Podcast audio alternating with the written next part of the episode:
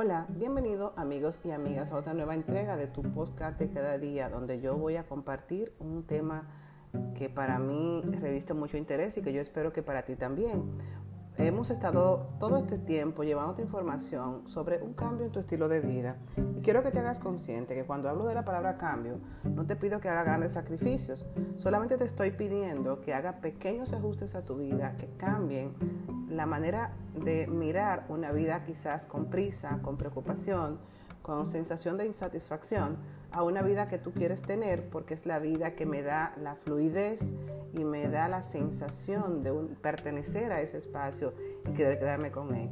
Por eso en el día de hoy te invito a pensar en este concepto, slow life, caminando despacio se llega lejos, bajarle el ritmo a tu vida. Se asocia a personas que de verdad eh, eh, tienen mucho éxito y están muy ocupadas, pero se han involucrado en una especie de carrera continua que no le permite bajar la presión y le permite bajar su velocidad. Y eso está haciendo que tanto su éxito como sus resultados le estén pesando. Si bien es cierto que el dinero y el éxito te sirven, te sirven mucho, te sirven para llegar a donde tú quieres y te sirven para alcanzar lo que tú quieres.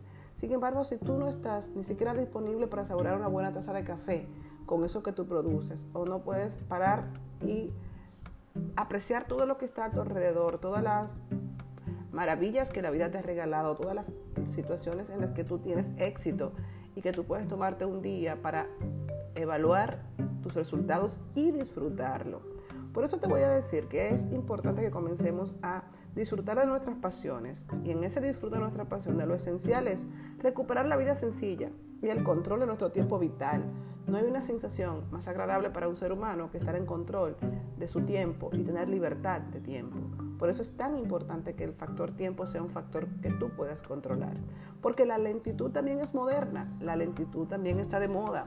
El disfrutar, el pararme, en oler una flor, en contemplar una mariposa, deleitarme con un paisaje y solamente hacerlo para nutrir mis sentidos, para estar consciente 100% de lo que estoy viviendo en el momento. Por eso voy a decirte que debes comenzar a ponerle pausa a tu vida, debes comenzar a bajar el ritmo.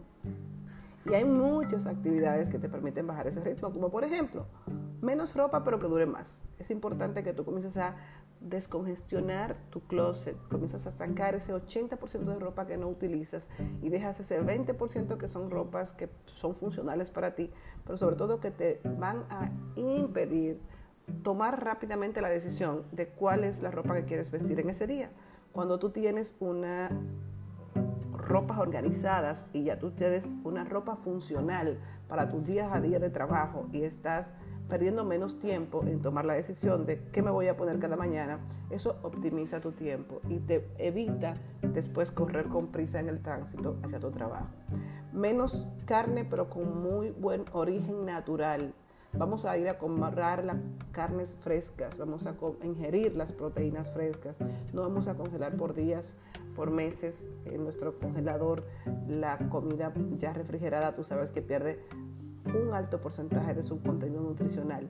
Y es muy importante que tú comiences a comer sano y eso quiere decir comer natural y fresco. Elige tú mismo tus verduras, eh, si puedes cultívala tú mismo y disfruta de esa sensación de producir con tus manos aquello que va a tu boca. Haz menos tareas pero que la disfrutes más. Ya hemos hablado del principio de Pareto, 80% de las cosas que hacemos no son las productivas, sino el 20%. Entonces, identifica qué es lo productivo en tu vida y comienza a realizarlo. Primero, por una forma de disfrute. Segundo, porque si ese es el 20% que te da productividad, entonces enfócate en ese 20%.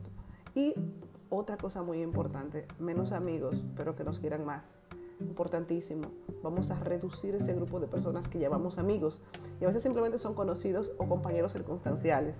Sin embargo, sabemos que no son amigos verdaderos, que no podemos contar con ellos. Y aprovecha el tiempo para las cosas que verdaderamente importan. Y yo te pregunto a ti, mi querido amigo, en el día de hoy, ¿Realmente tú sabes las cosas que te importan en tu vida?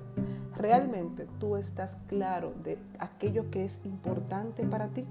Yo espero que como dice el término Homo sapiens, tú seas un hombre sabio y comiences a pensar en las cosas que yo quiero realmente en mi vida, cuáles son esas actividades y acciones importantes para mí, las que me dan disfrute, las que me dan esa sensación de estar disfrutando de vida con el día a día, pero sobre todo yo quiero que al final se trata de ti, que te dedique tiempo a ti mismo, a las cosas que para ti son importantes, a tus seres queridos que son eh, personas que estarán en tu vida todo, todo, el tiempo y que son lazos que no vamos a romper, que muchas veces descuidamos los afectos de nuestros seres queridos.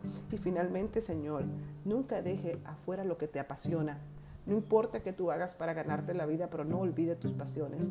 Y al final intenta que se alineen tus pasiones con aquello que te hace productivo, de forma que tú puedas de una u otra manera alcanzar esa sensación de disfrute en la vida, porque no solamente hago las cosas para ganarme la vida, sino que la estoy haciendo para disfrutarlas. Y cuando yo tengo esa sensación, se siente, la gente lo siente, la gente siente que yo vibro en un estado de fluidez, porque solamente con una vida simple, una vida pura, satisfactoria, divertida y placentera, tú puedes ser una persona disfrutable. Y así tú puedes compartir con las personas lo que es tu visión y propósito de vida y estarías viviendo tu verdadero Ikigai. Así que muchas gracias por acompañarme en este nuevo episodio y no te olvides compartir con tus amigos este episodio si lo disfrutaste. Muchas gracias y mañana nos encontramos en un nuevo tema de interés.